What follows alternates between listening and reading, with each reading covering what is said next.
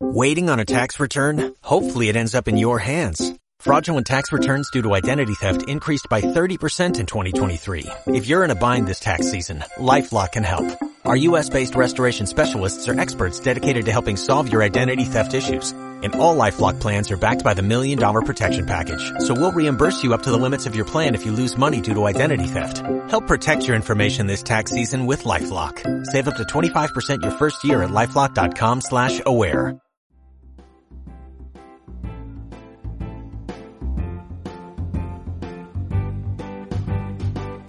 Centro de Orientación e Información de Empleo de la Universidad de Murcia.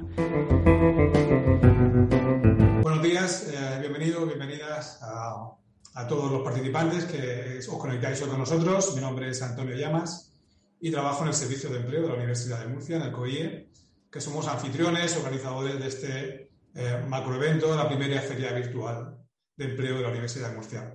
No quiero restarle tiempo al primer ponente, y básicamente pues la voy a presentar y dejar que, bueno, que podáis disfrutar de sus consejos y de su amplia experiencia en materia de empleabilidad. Ella es Natalia Díaz Santil, es consejera de la oficina de la OIT para España, es funcionaria de la administración local y ha trabajado como secretaria general en diversos ayuntamientos y también como jefa de área llevando temas internacionales en el INJUVE. Eh, también ha sido experta destacada en una agencia de la Unión Europea en Finlandia y también consejera en el gabinete de presidencia del gobierno. Para mí es un poquito de orgullo decir que es licenciada en Derecho por la Universidad de Murcia y además tiene dos posgrados en materia de, defensa. Y con todo este currículum, a pesar de eso, le queda tiempo para, para ser pianista y para colaborar en artículos de opinión. Así que bueno, nos vamos a beneficiar hoy de su perspectiva, de su experiencia, de su conocimiento eh, y proviene de una entidad de tanto calado y tanta, tanto impacto en todo el mundo como la, la, OIT. Así que os dejo con ella, Natalia, cuando quieras. cuando terminemos, cuando termine tu intervención, mm, digamos, echaremos un vistazo a las preguntas que hayáis puesto en el chat y eh, yo intentaré trasladarte a Natalia para que, cumpliendo con el pronóstico del tiempo, pues contestemos en tiempo y forma. ¿Vale? Así que eh, a los participantes, cualquier pregunta que tengáis, la vais poniendo en el chat, yo se la haré llegar a Natalia cuando termine su intervención. Natalia, cuando quieras. Muchas gracias, muchas gracias Antonio. Eh, en primer lugar, eh, bueno, agradecer a la Universidad de Murcia eh, la invitación a la Organización Internacional del Trabajo a la inauguración de esta importantísima feria de empleo eh, agradecer al señor rector de la Universidad de Murcia, don José Luján, a la vicerrectora de Empleo, Emprendimiento y Sociedad, doña Alicia Rubio Bañón, a don José Antonio eh, Chumillas, a la directora general del Servicio Regional de Empleo y Formación, doña Marisa López, a, Javier eh, Martínez y a Antonio Llamas de COIE de eh, Murcia por esta invitación. Eh, gracias a todas las empresas y eh, gracias a todos los estudiantes por, estar ahí. Em, como decía Antonio, efectivamente, para, para mí es un placer estar aquí, si cabe aún más porque yo estudié Derecho en Murcia, yo soy licenciada en Derecho por la Universidad de Murcia y siempre digo que si no viviera en Madrid, pues me iría a vivir a Murcia sin, género de dudas, ya que, bueno, allí pasé los mejores años de, mi vida y siempre es un placer volver a Murcia, aunque sea de, manera eh, virtual. Eh, yo algo que recalcaré después, sí que tengo que decir que eh, yo recordando mis años universitarios que me han servido posteriormente en mi profesión muchísimo, sí que lanzaría un primer mensaje a los alumnos y es que vivan la universidad, eh, estudien mucho, que se preparen, por supuestísimo, pero que vivan la universidad, que vivan la universidad con todo lo que conlleva, eh, con las salidas, con las quedadas, con las actividades. Eh, hay actividades buenísimas que está celebrando la Universidad de Murcia, como el programa Obsesiones. Les invito a, participar, aunque ya esté acabando. Bueno, toda la vida universitaria, que es lo que les va a dar un bagaje muy importante se lo digo eh, desde ya a lo largo de, a lo largo de toda la vida. Sin más, voy a empezar hablando un poco de la perspectiva que, tenemos desde la Organización Internacional del Trabajo sobre los empleos del futuro, que ya no son tanto del futuro, sino que eh, son empleos del presente, pero que van a sufrir algunas modificaciones en el futuro. Y bueno, lanzaré también algún mensaje para las empresas, para la universidad, bueno, y en definitiva para todos los, para todos los oyentes. Para garantizar el bienestar de, todos y de todas las profesionales, desde la Organización Internacional del Trabajo, a principios del año 2019, se hizo un llamamiento, un llamamiento mundial a instaurar lo que nosotros denominamos como garantía laboral universal. Esto significa que todos los empleados, independientemente del acuerdo contractual que tengan, es decir, tanto si tienen una relación mediante un contrato eh, fijo, un contrato laboral, el contrato del tipo que sea, eh, eh, tienen que disfrutar de los derechos laborales que están reconocidos a nivel internacional. Este mecanismo comprende tanto los derechos fundamentales que tiene toda persona, primero a tener un trabajo, a tener un salario digno, lo que nosotros denominamos un salario vital adecuado, una limitación de las horas de trabajo y también una seguridad y salud en el trabajo. Y todo esto debe estar amparado obviamente por los gobiernos, o sea, por las administraciones públicas, pero también por la sociedad civil, por las universidades, por las empresas. Eh, las administraciones eh, públicas eh, por sí solas no pueden llegar hasta el final de, todo este objetivo, sino que tiene que ser apoyado muy fuertemente por las universidades y por el mundo empresarial. La OIT se muestra totalmente tajante en, este, en este asunto. Eh, la creación de un ecosistema eficaz de aprendizaje permanente a lo largo de toda la vida requiere la participación activa de todos estos agentes, requiere la participación de empleadores, requiere la participación de, trabajadores, requiere eh, la participación de las universidades.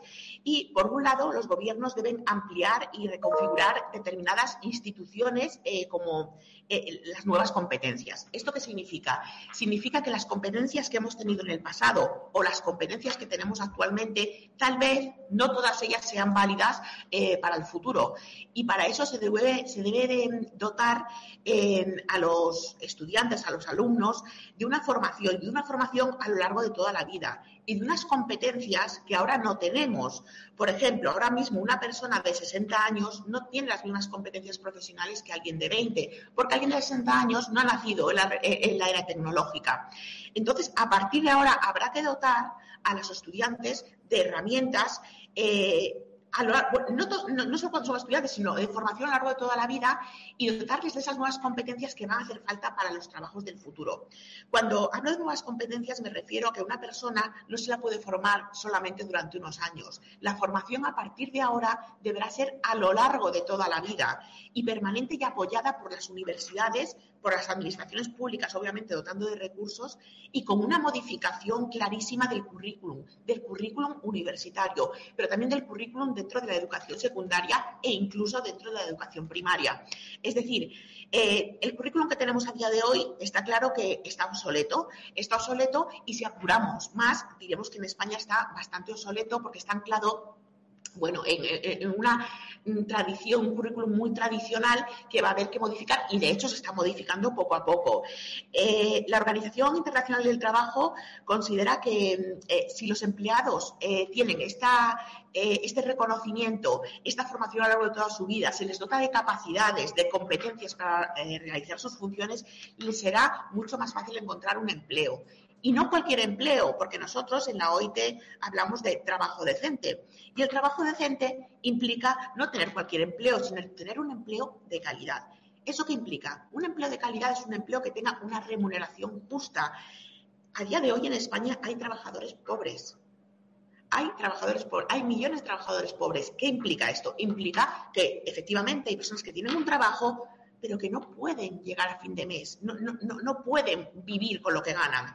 Entonces, eso entra dentro de lo que nosotros consideramos trabajo no decente, trabajo no digno, eh, que es la traducción más, correcta. Eh, eh, trabajo que no se considera mm, digno, trabajo decente, es aquel que no está amparado por la seguridad y salud en el trabajo, es aquel que no respeta los derechos laborales, obviamente que no respeta los derechos de sindicación, de negociación colectiva. En definitiva, es tener un empleo de calidad. Es eh, un empleo de calidad es eh, que uno no se sienta ni acosado ni violentado en el mundo del trabajo. Y para eso, afortunadamente, en España, dentro de unas semanas, va a ratificar el convenio 190 de la OIT, que es un convenio contra la violencia y el acoso en el mundo del trabajo. Una vez que se ratifique por España, eh, se tendrá que eh, importar a la legislación interna y adaptar nuestra normativa a ello. Porque cuando nosotros hablamos de que las personas deben de tener un empleo, nos referimos a un empleo encuadrado dentro del trabajo decente, con un salario, con eh, un respeto a la conciliación, con un respeto a la seguridad y salud en el trabajo y obviamente a tener un trabajo libre de violencia y de acoso, que ese es un lastre que tenemos. En España, desafortunadamente, pues estamos a, la cabeza dentro de los países europeos. es algo que hay que erradicar y que afortunadamente están poniendo las medidas para ello. Eh, el sector privado. El sector privado tiene muchísimo que hacer al respecto desde nuestro punto de vista, desde el punto de vista de la Organización Internacional del Trabajo, ya que mm, debe proporcionar las herramientas a los empleados para desarrollar su propia carrera profesional. Y en este caso es muy importante señalar que a partir de ahora eh, van a tener que dotar de herramientas tecnológicas a los empleados, pero no solo dotarles de las herramientas tecnológicas, sino de formarlos, de formar a sus trabajadores eh, en ello. Y el Estado, como decía, no puede asumir por sí solo todas las competencias, tiene que ser ayudado pues, por, por, por otros sectores de la sociedad y la universidad es uno de ellos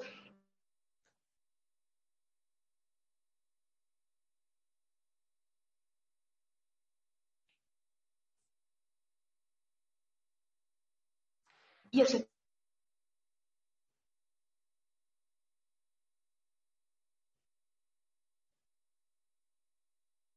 eh, las compañías deben de proporcionar las herramientas adecuadas eh, para las personas y enseñarles a, utilizar, a utilizarlas. Pero es que esta, esta formación que deben dar las empresas eh, debe de partir de, los consejos de administración, de las juntas directivas. Es decir, la empresa tiene que creérselo, tiene que creer que la formación es esencial a lo largo de la vida y que si no dotas a tus empleados de las mayores herramientas para, ejercer su, profesión, pues, eh, pues eh, está abocado al fracaso. los líderes de la organización, desde luego, tienen que creer en la formación de los trabajadores y en la formación del futuro, porque las competencias del futuro van a estar basadas en dos eh, pilares básicos.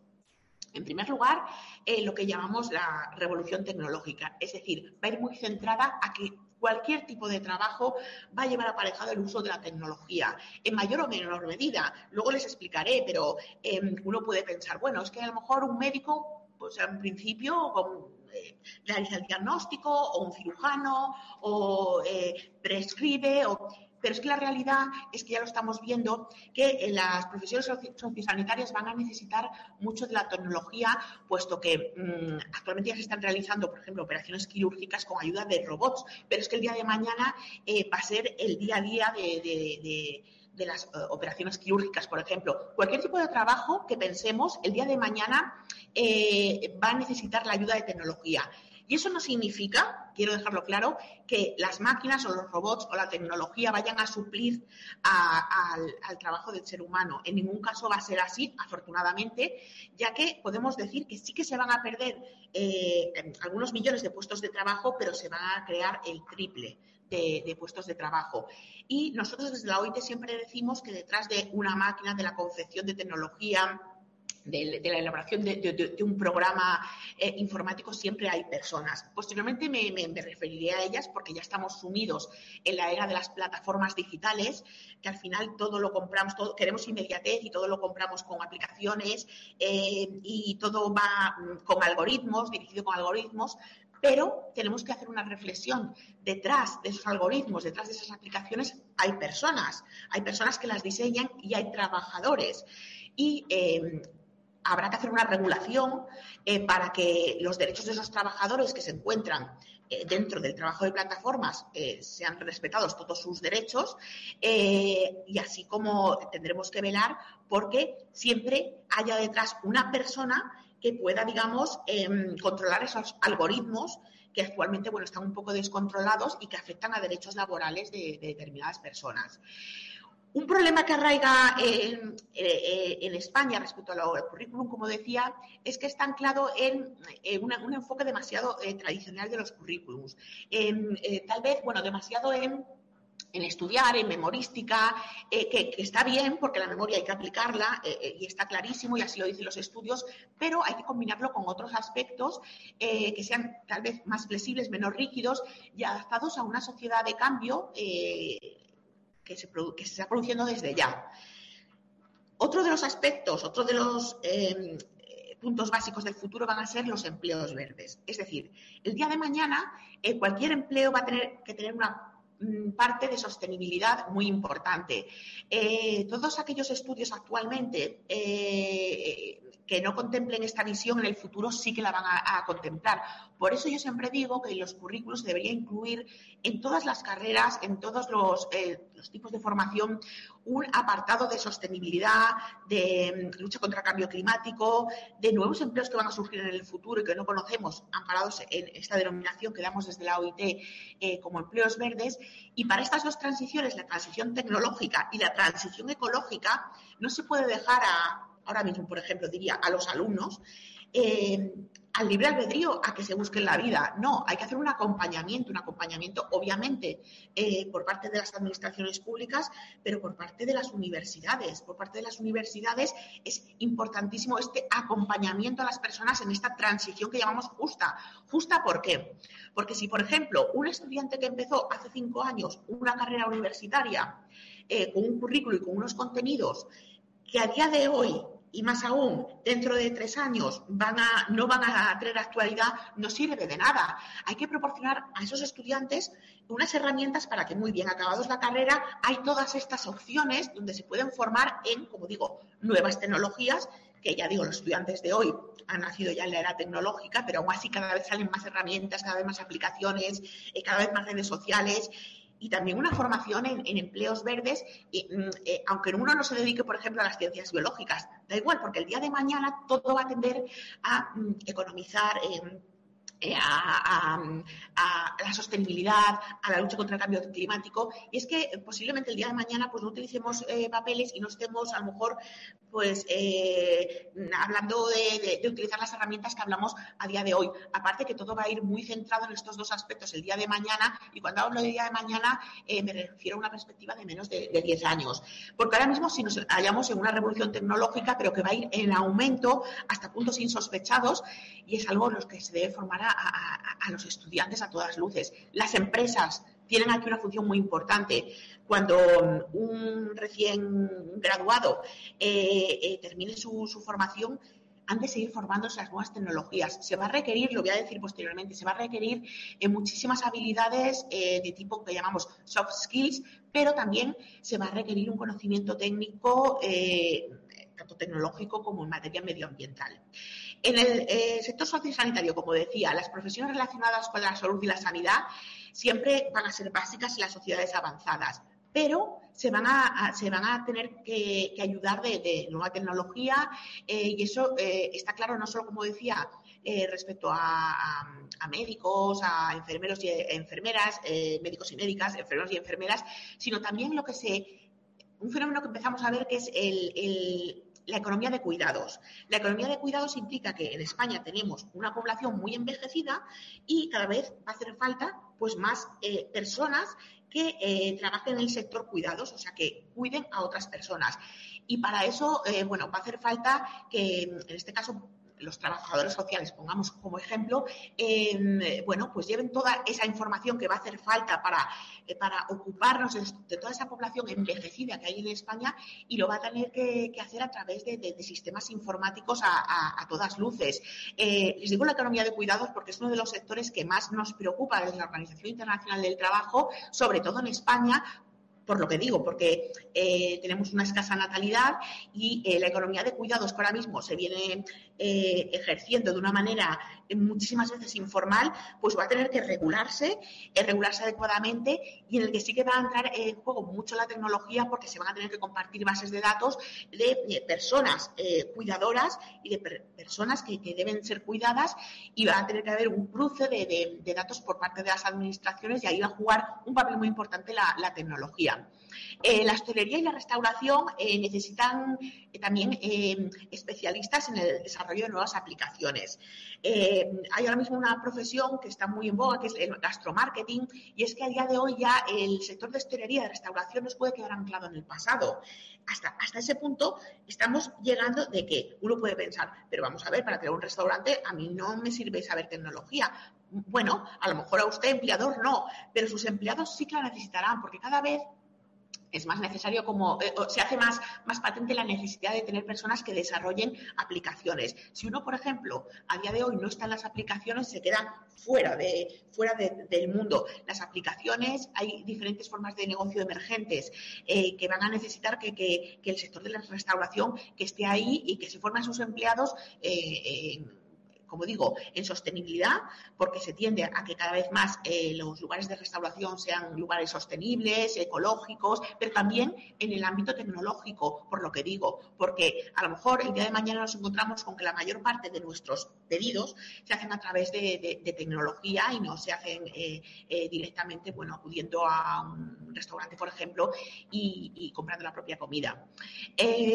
me, me quiero referir especialmente al medio ambiente y a las energías renovables.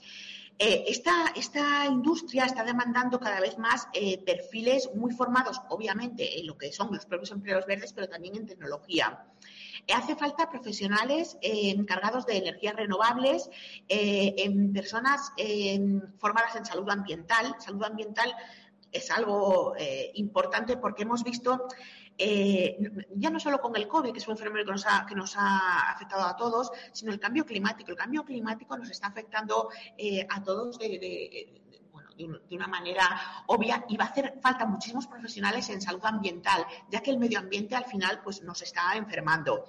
Eh, hay que tener personas formadas en espacios naturales, en arquitectura, en ingeniería bioclimática, es decir, mm, personas que estén formadas para, para eh, construcción de, edificios aprovechando todas las energías renovables.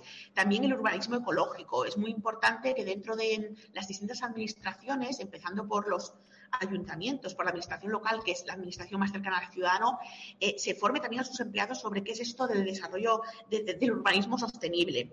Em, va a hacer falta perfiles de coordinación de sostenibilidad, es decir, responsables que las empresas lleven las buenas prácticas de sostenibilidad y que las enseñen, o sea, que formen a los trabajadores de manera permanente, tales como formación, por ejemplo, en la reducción del consumo energético. Eso va a hacer falta que haya un departamento en cada empresa que se encargue de, ello, de la implantación de las energías renovables en las empresas. Y, claro, hablo de grandes empresas, pero también hablo de medianas empresas. Va a hacer falta un conocimiento eh, de, esta cuestión para no dejar a nadie atrás, para no quedarnos atrás. Eh, va a hacer falta personas que asesoren sobre el cambio climático, porque es verdad que no todo el mundo tiene por qué saber de cambio climático, pero sí que es verdad que unas personas que asesoren y que den formación, una formación eh, básica, media, a todos los empleados eh, sobre esta materia.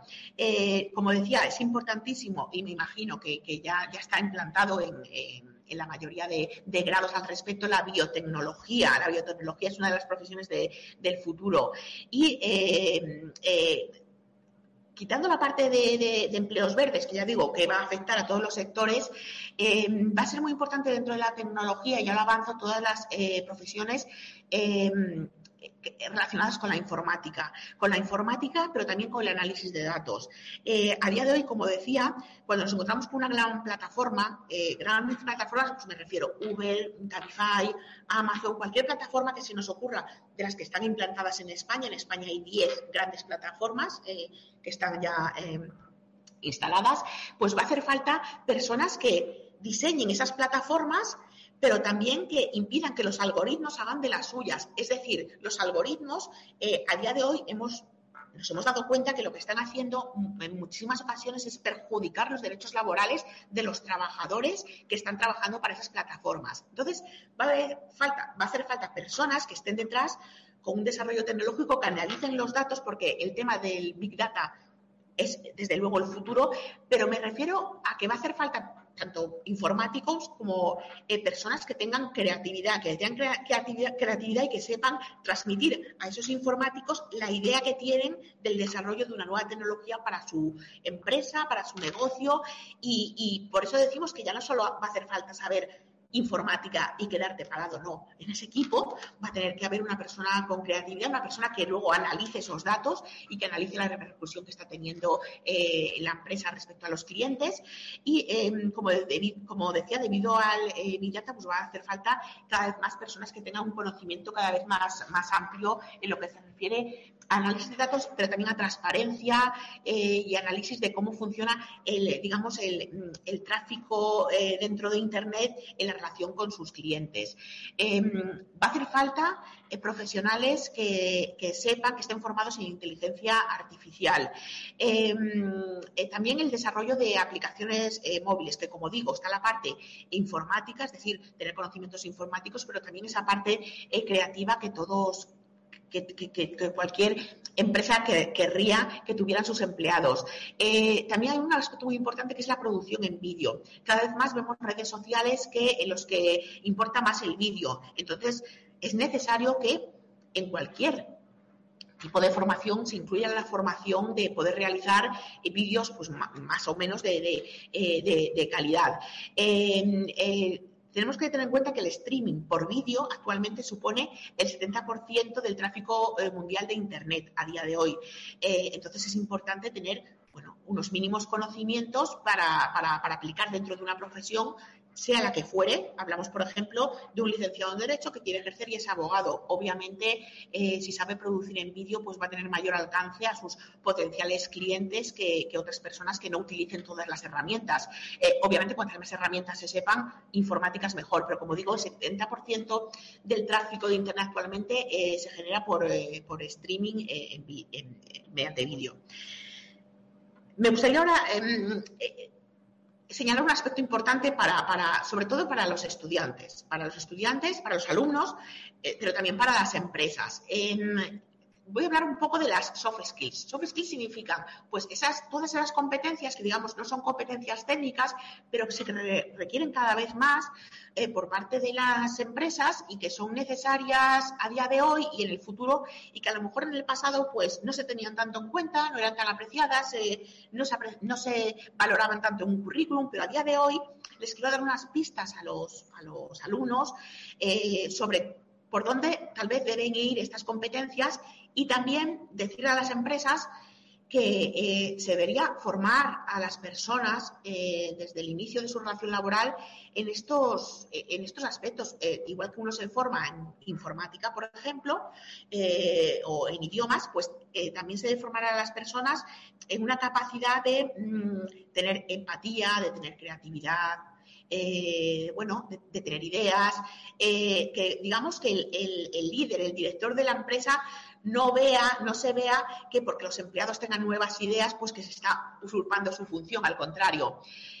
Una, de las, digamos, las competencias que, que hacen falta a día de hoy es la flexibilidad. Es la flexibilidad y es la adaptabilidad. Eh, las posibilidades de que tiene un trabajo a día de hoy, aunque siempre uno ejerce el mismo trabajo a lo largo de toda la vida, pues eh, van, a, van a variar. Obviamente, eh, yo cuando acabé Derecho, bueno, pues yo tenía múltiples posibilidades, pero me he dado cuenta que es que a lo largo de toda la vida me he tenido que adaptar, me he tenido que adaptar porque, por ejemplo, si yo no sabía nada sobre streaming, sobre informática, sobre redes, pues me he tenido que formar al respecto, porque Pongamos un ejemplo, si yo como abogada tengo un despacho, pero no lo promociono a través de Internet, eh, no hay alcance, no, eh, no, llego a mis clientes de ninguna otra manera, con el sistema tradicional es muy difícil mantenerse a día de hoy. Y eso pasa con todas las profesiones. Aunque un trabajo, como digo, vaya cambiando sustancialmente a lo largo de la vida, eh, mm, va a hacer falta, digamos, estar formándose permanentemente, aunque digamos que permanezcamos toda la vida siendo un abogado, siendo un biólogo o siendo un médico, pero las condiciones van a, ir cambiando y uno se va a tener que adaptar y va a tener que seguir formándose. Las empresas, los empleadores, necesitan personas que se adapten a los cambios, que sean flexibles. Siempre que digo flexibles, eh, me refiero obviamente que no afecta a sus derechos laborales, eso es obvio. Me refiero a flexibilidad, bueno, para adaptarse a los nuevos cambios que pueda tener la empresa, eh, que maneje múltiples eh, tareas, eh, que pueda trabajar con una variedad de, gente, ya que, bueno, las interrelaciones sociales se van a valorar mucho a día de hoy. Y eh, yo les diría a, un recién graduado em, que muestre estas habilidades en su currículum. Es decir, que muestre si tiene flexibilidad y pone, pues para, tengo flexibilidad para comunicarme con muchísimas personas en diferentes eh, idiomas. O tengo flexibilidad para dentro del puesto de trabajo realizar diferentes funciones.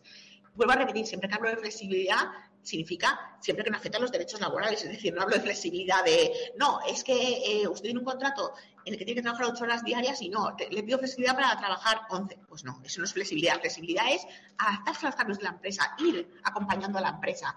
Y para eso debe haber un espíritu empresarial que, lo, que lo, acompañe.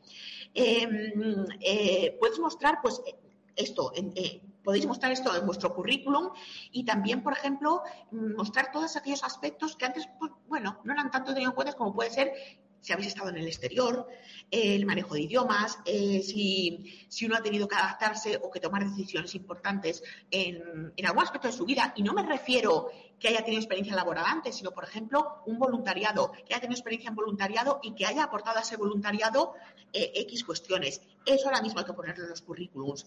Em, hay que tener, en segundo lugar, habilidades de comunicación efectivas. Es decir, eh, a día de hoy se requiere personas que que sepan hablar al público, eh, que sepan hablar con sus clientes, que sepan hablar con los interlocutores con los que nos relacionamos en nuestra vida, en nuestra vida cotidiana y en nuestra vida laboral.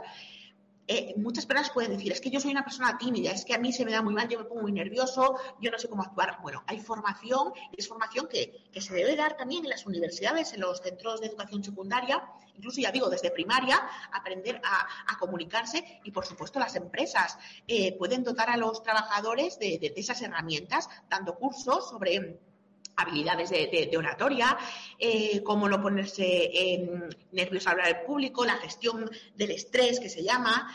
Eh, bueno, ya se está aplicando en muchísimas empresas cómo se gestiona el estrés por parte de sus empleados, pero también cómo se puede hablar al público. A todos se, aprende. Unos hablarán mejor y otros hablarán peor, pero las habilidades de comunicación son esenciales.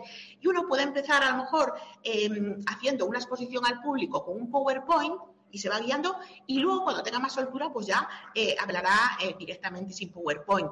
Y para todo eso eh, las personas pueden ser formadas, es decir, hay personas que sí que tienen más habilidades innatas, pero creo que tanto el mundo universitario como las empresas, el sector privado, deben estar ahí para formar a sus trabajadores en estas, en estas materias. Em, actualmente podemos decir que las habilidades comunicativas son esenciales en cualquier carrera, en cualquier grado, en cualquier tipo de, formación se debería incluir una parte que es la facilidad de, comunicar, de comunicar a, los demás. Eh, los empleadores eh, buscan cada vez más personas que puedan observar eh, y escuchar para entender, el escuchar, el escuchar para luego hablar y que entiendan las relaciones que tienen con los clientes. un consejo. Esta comunicación debe darse también en el currículum. El currículum debe ser claro, mm, no valen o digamos no impacta un currículum que tenga 25 páginas, ni siquiera 10. Hay que hacer un currículum breve, claro, conciso y no mm, empezar a poner cursos, cursos, cursos, cursos, cursos que he hecho. Y a lo mejor tenemos 200 cursos que desde luego el empleador no se los va a leer todos y a día de hoy no se van a valorar tanto, uno puede decir, pues multitud, diversos cursos, más de 50 cursos, más de 20 en estas materias, pero no enumerarlos todos porque hay veces que hay currículums realmente de 10, 15 páginas que solo es una enumeración de años y de título del curso. No, lo que hay que mostrar es claridad, eh, que tengo estas capacidades, que soy flexible, eh, que tengo habilidades comunicativas y, desde luego el, currículum es la primera, digamos, la primera oportunidad que uno tiene para mostrar que es claro y que tiene las ideas claras y así lo plasma. Eh, hay que incluir cualquier tipo de experiencia y, hablo profesional y no profesional, porque un alumno que termina no tiene experiencia profesional, da igual, tiene un bagaje eh, a sus espaldas de múltiples cosas que haya hecho, como decía, voluntariado, eh, viajes internacionales que le hayan aportado un prisma, ya sea internacional, una visión internacional, o bien que sea muy hábil en los idiomas, y em, hay que también apuntar, si uno ha tenido habilidad para hablar ante grandes audiencias, del tipo que sea, pues también apuntarlo.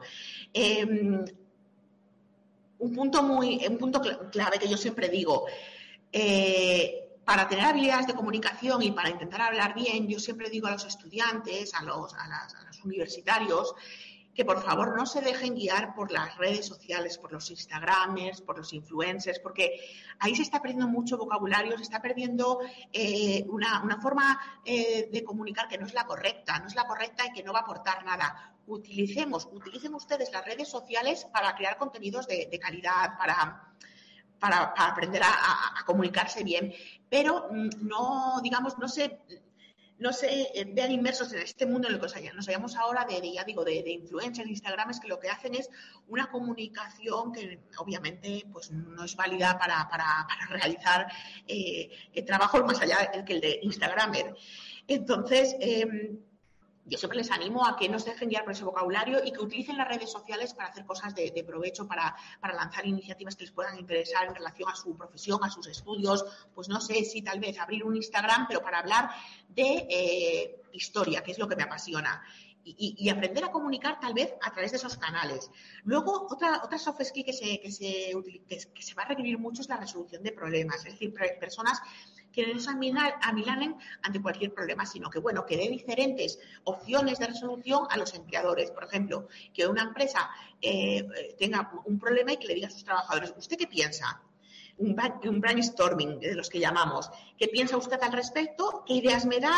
Y, eh, capacidad de resolver esos problemas, que a lo mejor, bueno, eh, la idea que usted tiene no va a ser la, válida, pero se va a tener en cuenta. Necesita gente que aporte, que aporte ideas, que resuelva problemas, que, aunque no los resuelva, que ideas para resolverlos y no personas que se queden, digamos, mm, e, estáticas, que no sepan por dónde salir, necesitan personas resolutivas.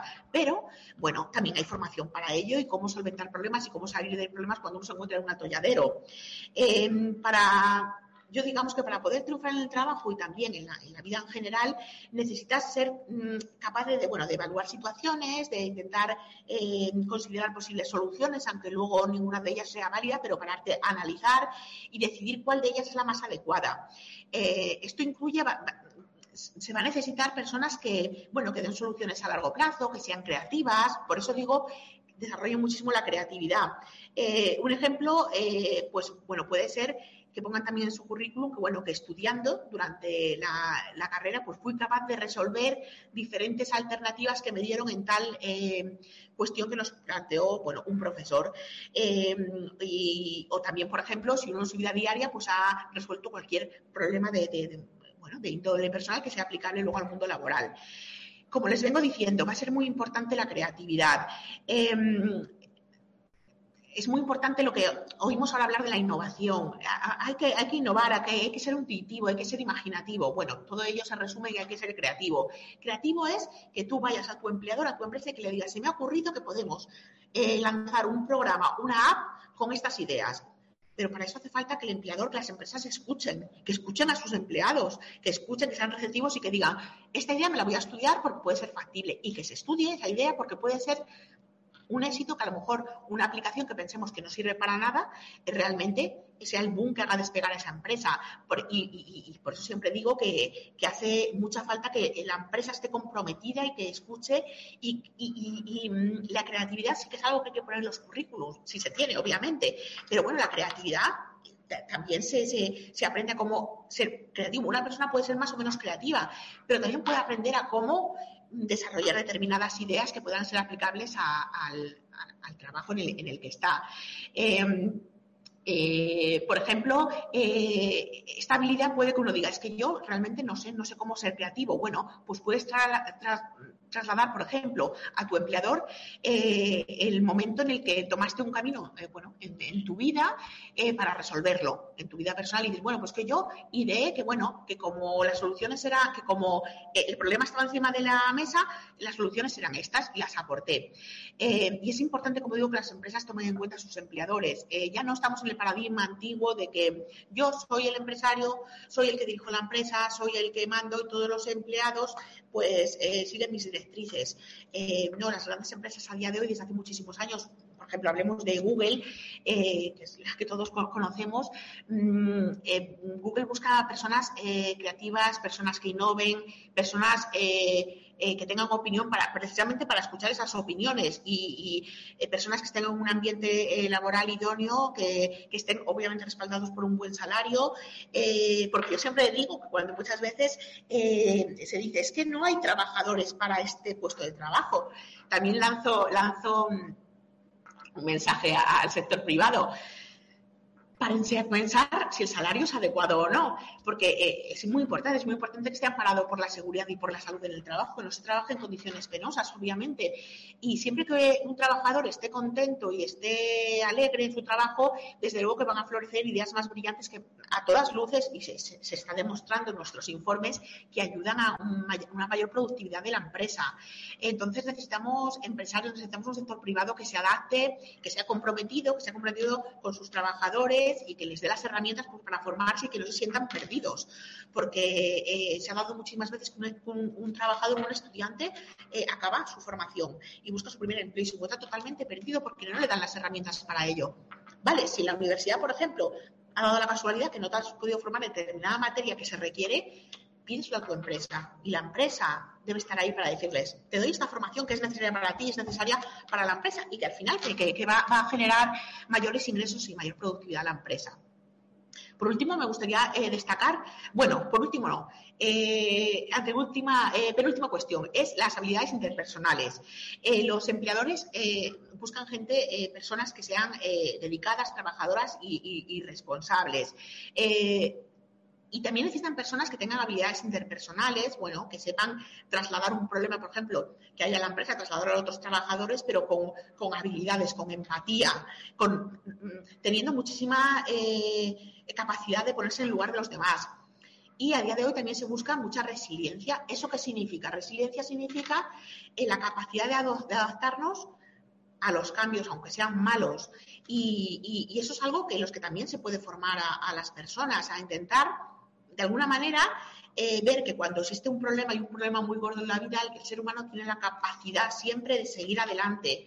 Y la resiliencia eh, implica que, pese a lo mal que pueda estar una situación, siempre podremos salir adelante. Y eso, a día de hoy, bueno, se, enseña mucho.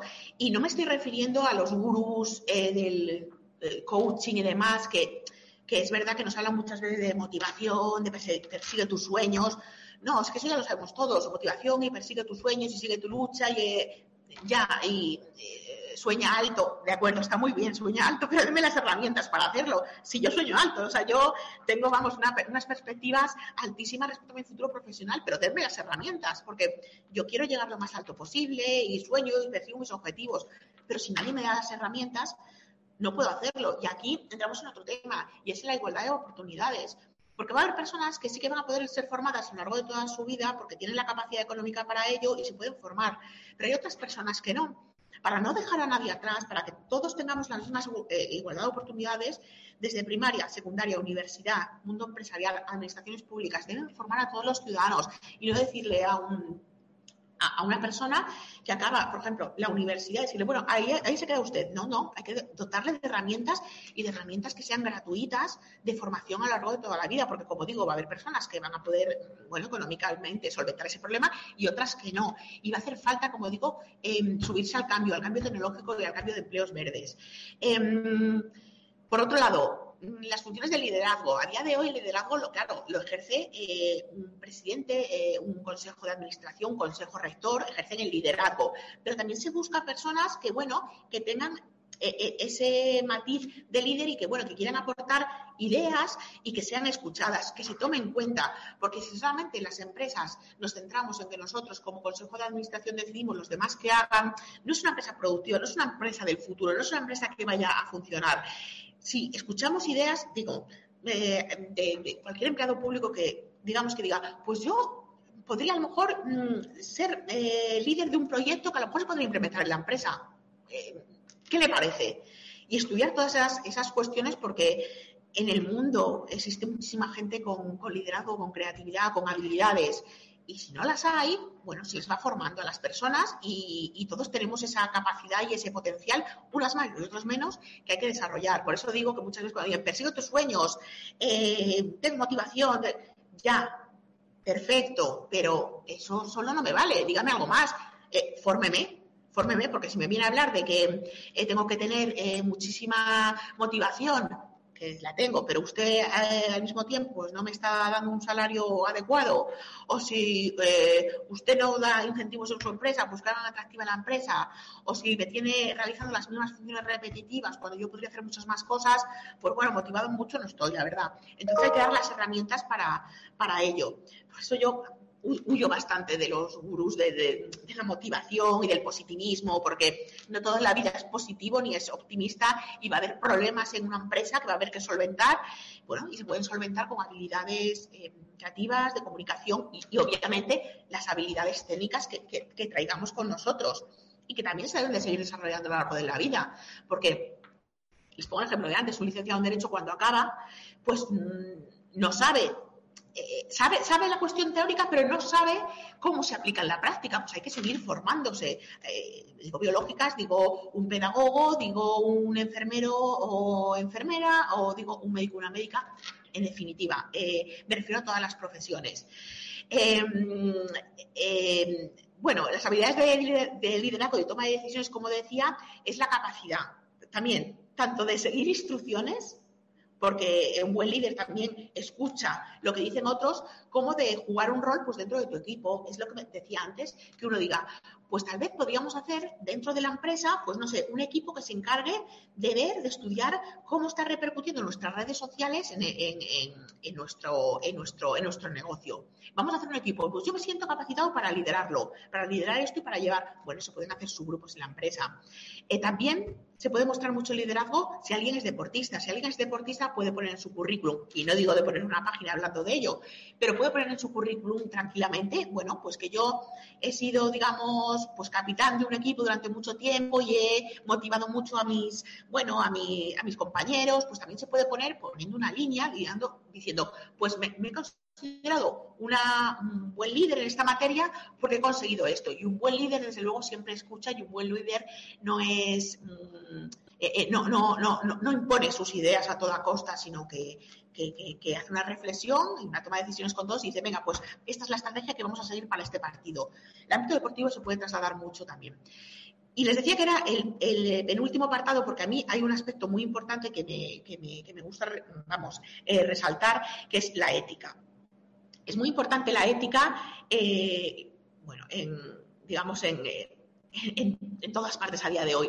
La ética es importantísima porque una empresa, una empresa que trabaje con ética es una empresa que va a tener mayor productividad, pero es que una persona que sea empleada debe de seguir una ética, una ética profesional, una ética personal y una ética profesional. Cuando hablo de ética profesional, obviamente me estoy refiriendo a, a que haga sus las funciones encomendadas pues con el mayor respeto a la empresa, eh, que obviamente dejamos al lado ya eh, hacer cualquier tipo de consideración en redes sociales o en otro sitio, eh, tiene que hablar bien de su empresa porque se entiende que se, que se, que se encuentra implicado con su, con su empresa, em, tiene que tener, digamos, unos valores éticos que deberían per tener todos los individuos, pues de, de hacer las cosas de acuerdo a la legalidad vigente, eh, de acuerdo al compromiso que tenga su empresa, que es muy importante estar muy comprometidos con, eh, con la responsabilidad social. Eh, que va a, hacer, va a hacer falta personas que se encarguen de la responsabilidad social de las empresas, de esa parte, digamos, de Em, ayudar al más desfavorecido o bien de que su empresa se encargue, por ejemplo, hablamos, por ejemplo, de una multinacional, pues de velar porque las cadenas de suministro de otros países, eh, bueno, pues que se realicen de acuerdo a la normativa vigente. A mí la ética me parece muy importante. Y ya si hablamos de la ética las administraciones públicas, ¿qué decir?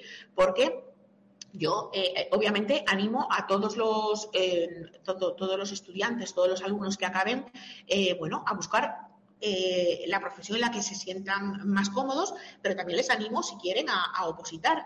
Y trabajar en una administración pública requiere, o sea, uno de los principios básicos es tener ética, la transparencia en las administraciones públicas y la transparencia en el sector privado es muy importante. Em, me parece vital y yo siempre les digo, bueno, cuando doy charlas siempre digo, tanto te dediques al sector público como al sector privado, por favor, mantén la ética dentro de, tu estructura y dentro de, tus funciones. Luego me gustaría hacer otro, otro análisis respecto a, las a, los servicios de orientación que existen en las universidades.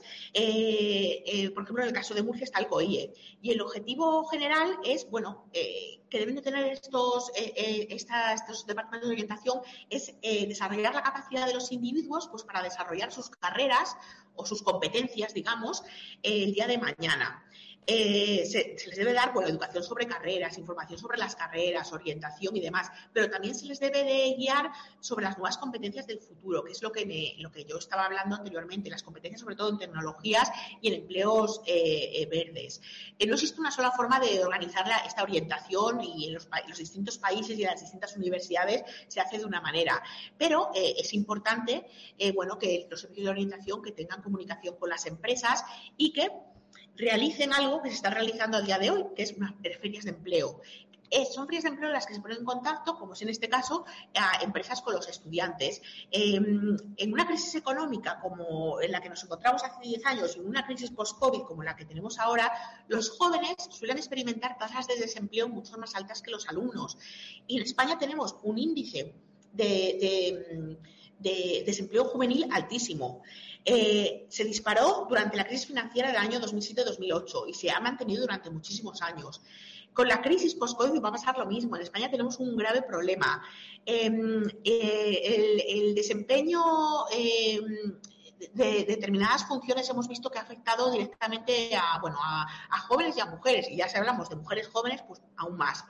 Sin embargo, los rápidos cambios en la demanda de, mano de obra, pues eso, como estamos diciendo, debido a la automatización, a la digitalización, a la globalización, al envejecimiento de la población, a la transición ecológica, eh, dificultan pues, pues la toma de decisiones en el ámbito de la educación y de la formación. Como vengo diciendo, la aparición de nuevas eh, ocupaciones y la modificación o disminución de las ya existentes hace que los jóvenes necesiten un mayor apoyo, apoyo por parte de las universidades, de las empresas, eh, para adaptarse a los cambios eh, post-COVID. Em, nuestros últimos datos dicen que después de la pandemia mm, COVID-19, se muestra que muchos jóvenes están reconsiderando activamente sus planes de carrera, es decir, que han cambiado su visión, están estudiando una carrera y dicen, tal vez debería haberme dedicado a otra cosa. Los datos de la encuesta, de la última encuesta PISA de la OCDE, procedentes de 79 naciones y economías muy diferentes, muestran que las aspiraciones profesionales de los adolescentes a día de hoy son muy limitadas y confusas, están distorsionadas mucho por el entorno social y a esto me voy a referir con las redes sociales. Eh, tienen una idea muy vaga de lo que de, lo que quieren para el futuro y esto es algo que debería eh, tenerse en cuenta para ser guiados ya desde la, desde la formación secundaria eh, sobre, bueno, qué es lo que quieres para el día de mañana. Eh, muchas profesiones y vías de aprendizaje eh, son frecuentemente estereotipadas por, género y, poco conocidas. Hay que, mm, hay que incentivar esas profesiones poco conocidas que a lo mejor, bueno, pues un estudiante es verdad que cuando empieza una carrera, pues no se ha dado, no, no ha valorado. Eh, y esto todo, claro, esta escasez, escasez, de, personas que estén preparadas para nuevas competencias, pues claro, hace que existe un riesgo de desvinculación educativa y, por eso es muy importante actividades como esta, como esta feria de empleo en la que los estudiantes participen, las empresas participen, porque si no se corre el riesgo de, que los resultados sean desiguales para todas las personas.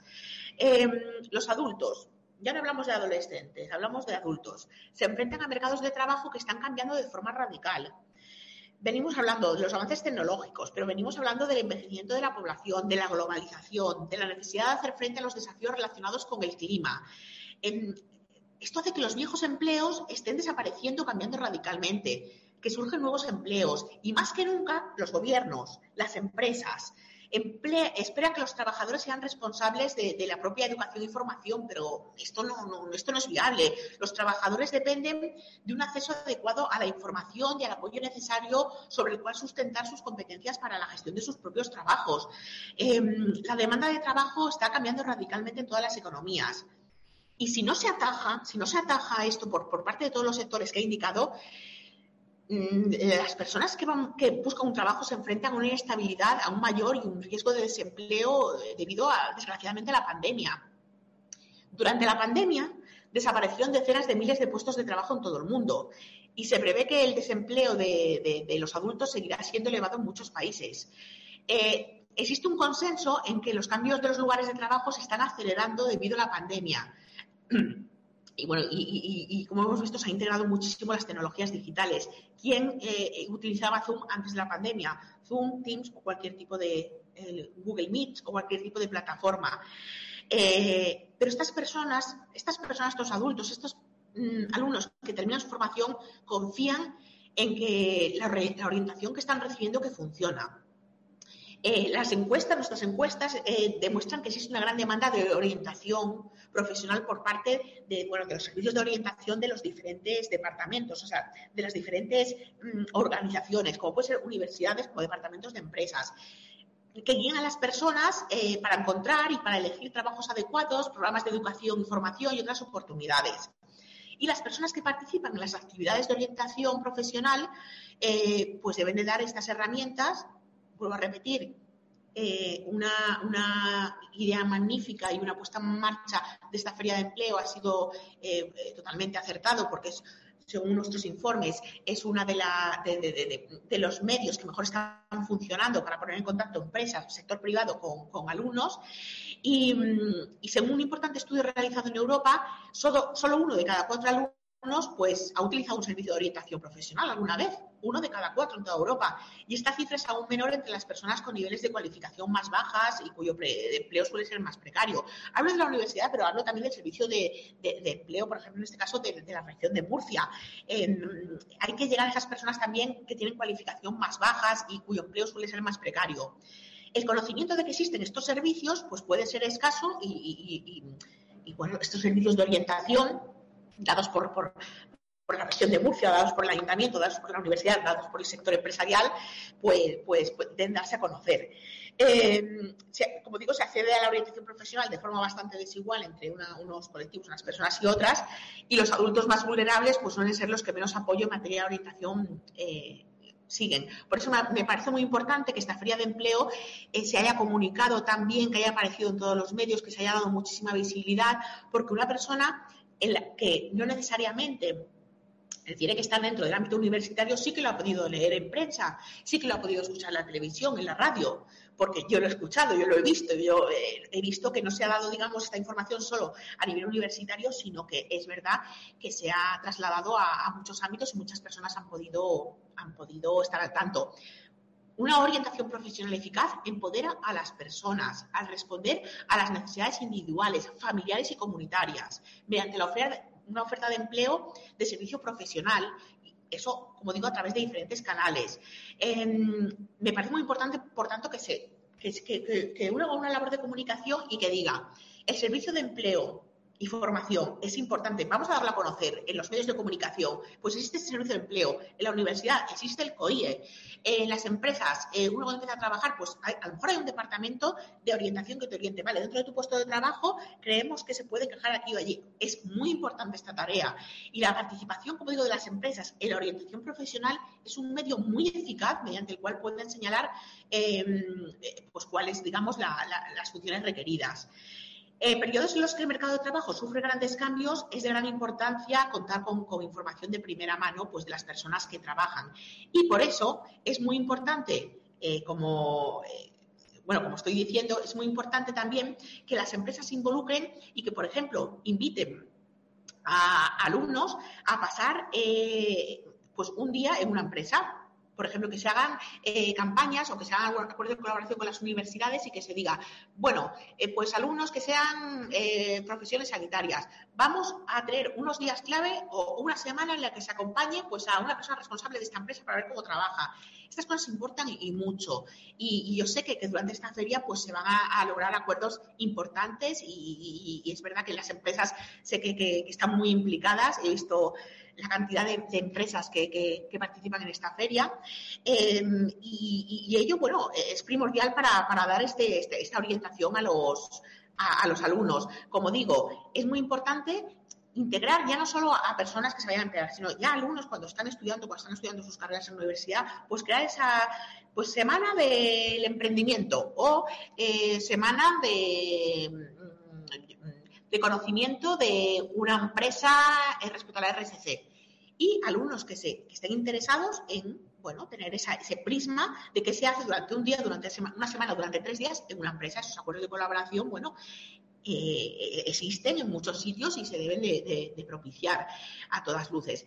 Yo sé que estoy ya eh, encima del tiempo, pero eh, no quiero terminar sin, señalar que, ya que ya que estoy aquí, ya que me han invitado y ya que estoy tan contenta de estar hablando para, la Universidad de Murcia, a la que siempre quiero volver y, vamos, estoy encantada de, de, venir una y otra vez, ya digo, que sea virtualmente eh, trasladar un mensaje. Yo cuando estudiaba Derecho en la Universidad de Murcia, pues también tenía sueños, tenía sueños y creía pues que mi futuro profesional iba a devenir por un camino u otro.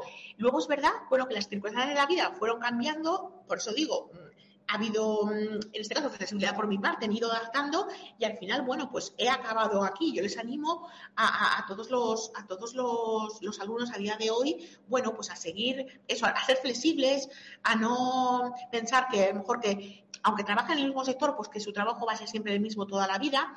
Y como les decía, ya que estoy aquí, les voy a, bueno, pues a apuntar algunos datos sobre nuestras vacantes en, la Organización Internacional del Trabajo y vacantes en, bueno, en otros organismos internacionales, porque tenemos unas vacantes regulares que se publican en nuestra página web y, también eh, programa de jóvenes profesionales. Entonces, nosotros eh, tenemos en el programa de jóvenes profesionales, pues es un programa que se financia por una serie de países durante más de 35 años y simplemente se necesita, es la, oportunidad que se da a jóvenes, en España existe, la oportunidad que se da a jóvenes eh, para trabajar en proyectos de cooperación técnica en Naciones Unidas durante de dos a cuatro años y eh, a las organizaciones internacionales como la nuestra les sirve porque son futuros expertos y funcionarios del sistema de Naciones Unidas. Eh, se necesita, bueno, pues una, eh, un grado, una diplomatura, una licenciatura de las antiguas o una cualificación técnica equivalente. Eh, se necesita hasta el momento, o sea, el límite de edad son 32 años y bueno, y, es un coste que está pagado por el patrocinador, por la, por la organización internacional al, respecto. Em, también tenemos un programa eh, de prácticas, un programa de prácticas remuneradas y es una oportunidad para familiarizarse con los asuntos cotidianos de las Naciones Unidas. Es un programa que fomenta la cooperación entre las instituciones nacionales y la OIT. Tienen una duración de entre tres y seis meses y suele ser en Ginebra. Eh, eh, con un estipendio más o menos de, hablo pues a ver, estoy hablando así un poco de, eh, un poco de memoria, de alrededor de los 2.000, 2.200 euros, más un seguro médico. Y mm, bueno, los requisitos es em, matricularse en algún estudio de grado o de posgrado o estar en el último año de estudios de posgrado en un campo relevante para la OIT. Un campo relevante para la OIT no solo es un ámbito laboral, sino que puede ser de otros ámbitos que también se necesitan, por ejemplo, el ámbito de la comunicación o el ámbito eh, sanitario. Y bueno, hay que tener un conocimiento de, al menos una de las lenguas oficiales de la OIT, que son el inglés, el francés y el español. En este caso, bueno, no hay límite, no hay límite de, edad. Em, ¿Cómo se solicita? Bueno, lo solicitan en nuestra página, que es muy fácil, que es www.ilosinh.org, International Labour Office. Y bueno, se suele convocar dos veces, dos veces al año. Eh, simplemente eh, el currículum. Se pide que se sea veraz, que se sea preciso, que se sea específico, lo que les estaba diciendo, no una, enumeración de cursos que he hecho, sino bueno, poner, pues he realizado más de 20 cursos, más de 10 sobre esta materia, pero mis habilidades son estas. Em, hay que, bueno, que, explicar concisamente las responsabilidades, que, se, ha, tenido alguna, en algún tipo de cuestión, no necesariamente eh, laboral, y, es imprescindible, bueno, pues em, que para nosotros, o sea, para nosotros es imprescindible estas prácticas porque mm, eh, la experiencia como, digamos, como eh, becario de, una, eh, de un programa internacional, para una organización internacional, desde luego es una buena inversión porque está formando a los estudiantes del, futuro.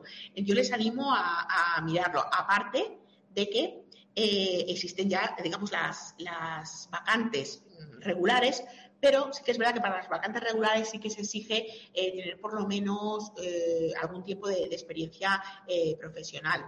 Y lo que se busca, lo que se busca es, bueno, lo que hemos estado diciendo todo este tiempo, se busca personas formadas en nuevas tecnologías, formadas en empleos verdes, pero también que tengan eh, creatividad, que tengan habilidades, que digan, bueno, en mi, vida he desarrollado estas capacidades o estoy dispuesto a desarrollarlas. Soy una persona que me adapto a los tiempos y si me dan la formación adecuada soy capaz de, conseguir eh, los propósitos que tenga la organización o, la empresa.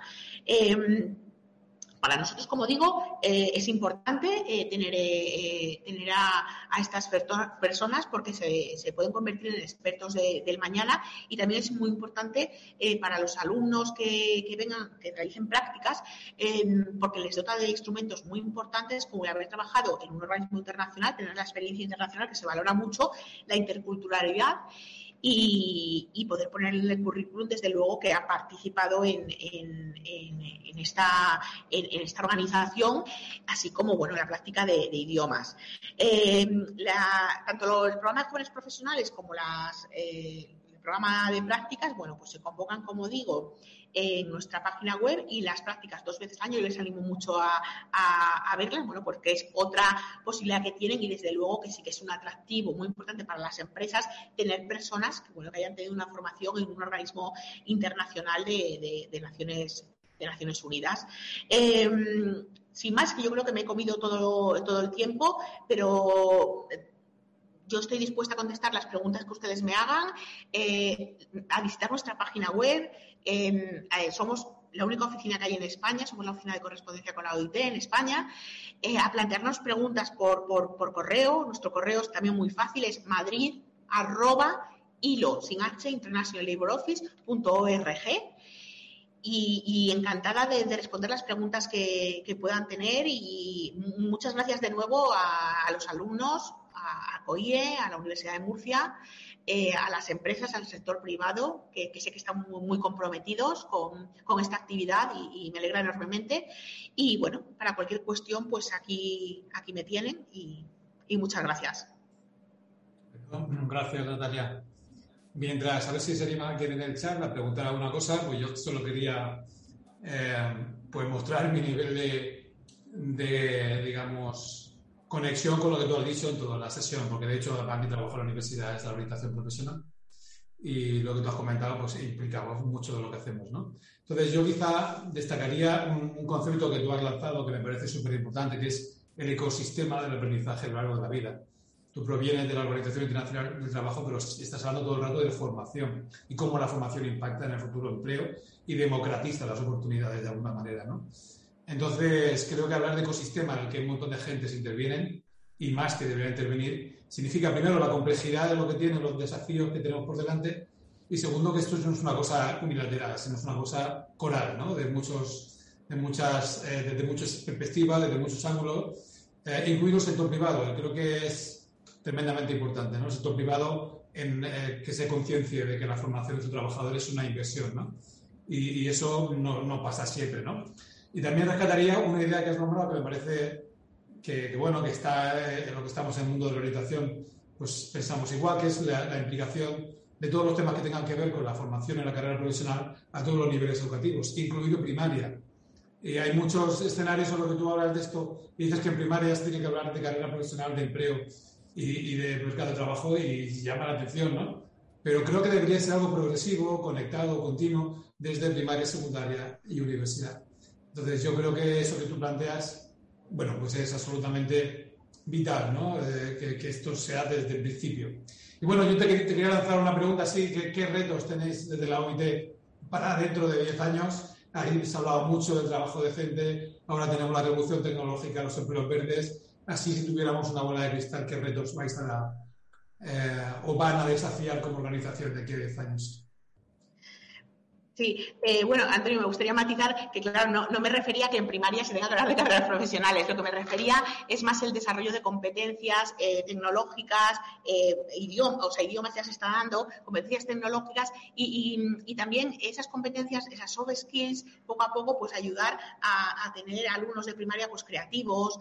Yo, sé que muchos centros ahora están implementando la robótica, ayudarles a pensar, ayudarles a, a tener habilidades de comunicación. Me refería tanto eso no como a empezar a, pensar en el futuro profesional, sino dotarnos de unas herramientas que es que a lo mejor, bueno, antiguamente desde luego, cuando yo estaba en el GB no se daban, pero dotarnos de esas herramientas que poco a poco vayan calando en, la persona para que el día de mañana las pueda desarrollar más fácilmente. Me refería más a ámbito de tecnología, hablarles de medio ambiente, de lo que es el cambio climático, cómo se afecta todas esas cuestiones más que decirles, porque eso al final, bueno, nos, sirve, va a servir a todo el mundo a lo largo de toda la vida y es verdad que hoy en día, pues un estudiante de creo que a partir de sexto de primaria creo que ya requieren o está incluido, está incluyendo en los currículums pues eh, una, parte tecnológica bastante importante. Era más en ese aspecto eh, de, dotar a las personas, bueno, de ser creativos, de darles esas, hay, muchos centros que se está, bueno, las clases estas de, oratoria y demás, bueno, y la parte de ética que a mí me parece pues importante. Era más ese aspecto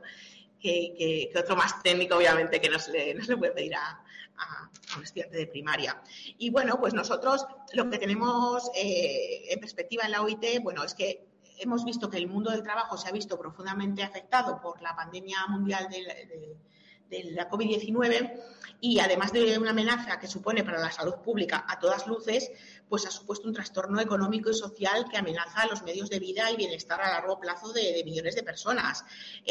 nosotros lo que hemos hecho es un, yo les invito, les invito a verlos, un llamamiento mundial a la acción centrada en las personas. ¿Eso qué significa? Centrada en las personas significa que vamos a olvidarnos del viejo modelo, vamos a olvidarnos de, eh, de, la austeridad y vamos a impulsar una recuperación que sea inclusiva, que incluya a todos, sostenible, resiliente. Es un llamamiento a la acción, un call for action que, yo de verdad eh, recomiendo leer eh, y que ofrece un camino claro y completo que permitirá a los países pues, convertir eh, en acciones concretas con una aspiración moral y política de simplemente de no dejar a nadie atrás. las consecuencias de la pandemia ha hecho que se hayan perdido millones de horas de trabajo con un consiguiente aumento del desempleo, del subempleo, de la inactividad y de la informalidad. Ha mermado los ingresos laborales y empresariales. Hubo cierres y quiebres de empresas. Por eso nosotros mm, hemos apoyado muy mucho eh, que, se, que haya habido diálogo social en España, diálogo social para la aprobación de las medidas más importantes durante esta pandemia, como han sido, por ejemplo, los ERTES. Eh, sin diálogo social no hay nada no hay nada, no hay ningún acuerdo que tenga, digamos, una validez respaldada por, por la sociedad. Y afortunadamente en España funciona muy bien el diálogo social y ha funcionado muy bien, pues como digo, respecto a la adopción de los ERTES y otras medidas que han venido acompañando. Em, durante esta crisis se han perturbado mucho las cadenas de suministro, em, eh, se ha agudizado muchísimo la pobreza y ya que estoy en este foro, eh, me gustaría resaltar algo que a mí me afecta profundamente y es que se ha producido un aumento del trabajo infantil en el mundo. Más de 160 millones de niños están trabajando en el mundo. Eh, se había disminuido muchísimo eh, este trabajo infantil, eh, sobre todo en América Latina, pero durante la eh, a consecuencia de la COVID-19 hemos visto un incremento muy grande. 160 millones de niños están trabajando en el mundo y es algo que no se debe permitir. Y es algo que yo siempre digo a las empresas, en su parte de RSC, en su parte de responsabilidad social corporativa, tengan muy en cuenta esto. respecto a la recuperación de, en la época post-COVID, pues va a ser desigual dentro de los países. En Europa y en España, pues va a haber una recuperación buena, no va a tener nada que ver con lo que pasó en la crisis económica y financiera de hace 10 años, va a haber una recuperación eh, buena a, corto, a medio plazo, una recuperación buena, lo que ya, que ya la estamos viendo, pero, pero, pero no así en otras partes del mundo. En otras partes del mundo no va a haber recuperación. No va a haber recuperación, ¿por qué? Primero, porque no se está vacunando a las personas, porque no tienen acceso a la vacunación y eso hace que influya eh, a todos los niveles, también en el ámbito laboral. Y, en segundo lugar, porque existe a todas luces una desigualdad flagrante entre, entre las distintas regiones del mundo. Y entonces, hablamos de recuperación, lo que se refiere a España y Europa, sí. Eh, una recuperación a corto o medio plazo. El resto del mundo, no. Otra cuestión, ha afectado muchísimo a las mujeres y a los jóvenes esta pandemia. Nos tendremos que centrar, o sea, todos los agentes implicados y que ahora estamos hablando tanto de la Agenda 2030, debemos centrarnos mucho en los jóvenes, en las mujeres, en las personas más desfavorecidas, no dejar a nadie atrás. Em, como digo, va a ser un impacto y una recuperación desigual entre los países. Eh, hacemos un llamamiento desde la OIT a, la acción, a la acción desde ya, pero no una acción que nosotros hagamos un exhorto a los gobiernos, no, no. Ahora mismo, por ejemplo, hago un exhorto también en las universidades para no dejar a nadie atrás.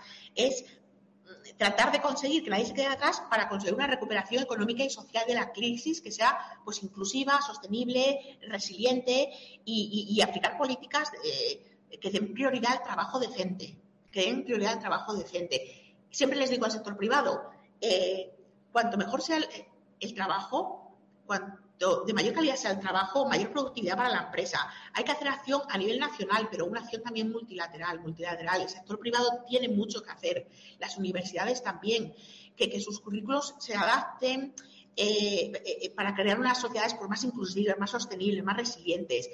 Bueno, y en este llamado a la acción lo que hacemos es que exista este crecimiento inclusivo, que incluya a todos, que proteja a todos los trabajadores, que existe una protección social universal, protección social universal, y que existe diálogo social que afortunadamente en nuestro país está existiendo. Pero ya dentro de la región de Murcia animo también a que exista diálogo social, o sea, que exista diálogo social, que exista diálogo social para ponerse de acuerdo en las cuestiones básicas que atañen a, todos, los, a todos los ciudadanos, que se implemente la Agenda 2030 de Desarrollo Sostenible, y vuelvo a felicitar a la Universidad de Murcia por el programa Obsession. Me, parece un programa magnífico, y no es que lo diga yo, es que lo han dicho también prestigiosas universidades, eh, eh perdón, prestigiosos organismos que están entre los rankings de las mejores universidades que están aplicando los ODS. Eh, es una, una agenda, es una llamada de, de, acción a todo el mundo pues para que no se dejen atrás.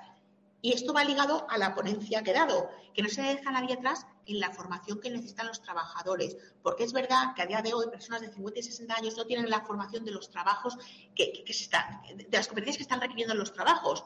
Y eso es importante porque hay que formar a esas personas.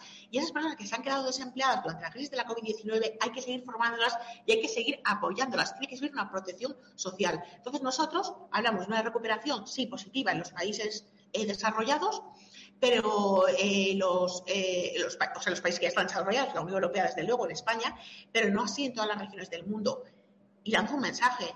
Mm, si no existe una recuperación global, no se puede salir de, una crisis eh, tan grande como esta. Y es más, estamos abocados a posteriores crisis, crisis sanitarias, crisis sanitarias que se convierten en crisis económicas y sociales y otro tipo de crisis. Entonces, atajemos esta cuestión todos juntos repito, llamamiento a la acción para no dejar a nadie atrás, a nadie, a trabajadores, alumnos, a personas desfavorecidas y centrarnos mucho en, los jóvenes y en la garantía, en el programa de, garantía eh, juvenil que tuvo un impacto regular en el pasado y que ahora mismo yo creo que se debe implementar dándole mayor visibilidad porque el programa de garantía juvenil ayudaría eh, muy mucho a, muchos jóvenes que, bueno, pues que, lo necesitan y que desconocen este programa. Entonces, bueno, nuestras previsiones son optimistas en, cierto modo en ciertas regiones, pero pesimistas si hablamos de desigualdad en el resto del mundo y, y sobre todo vuelvo a reincidir en que más de 160 millones de niños y de niñas están dentro del trabajo infantil y es algo que las empresas deberían comprometerse, obviamente los gobiernos con su con, con, su, con, la cooperación al desarrollo, pero las empresas con su RSC y en definitiva todos los actores implicados en la Agenda 2030. Muy bien, Natalia, mil gracias por tu tiempo. Bueno, Natalia, consejera de la oficina de la OIT para España, ha tenido la diferencia de dejar su quehacer diario, que como sabéis estará en mil batallas porque hay mucho por hacer y ha tenido ese tiempo, esa diferencia para estar con nosotros. Así que, bueno, pues nada, obviamente te recibimos en tu tierra con los brazos abiertos para la próxima vez. Y nada, mil gracias por haberte dedicado esta mañana. Muchas gracias, Antonio, de verdad a vosotros, a Javier, a ti. Y enhorabuena por esta feria de empleo que se necesita mucho en estos tiempos y que va a ser un éxito. Así que que vaya todo muy bien. Muchas gracias. Estupendo, gracias a ti. Hasta luego. Comprometidos con tu empleabilidad. COIE, Universidad de Murcia.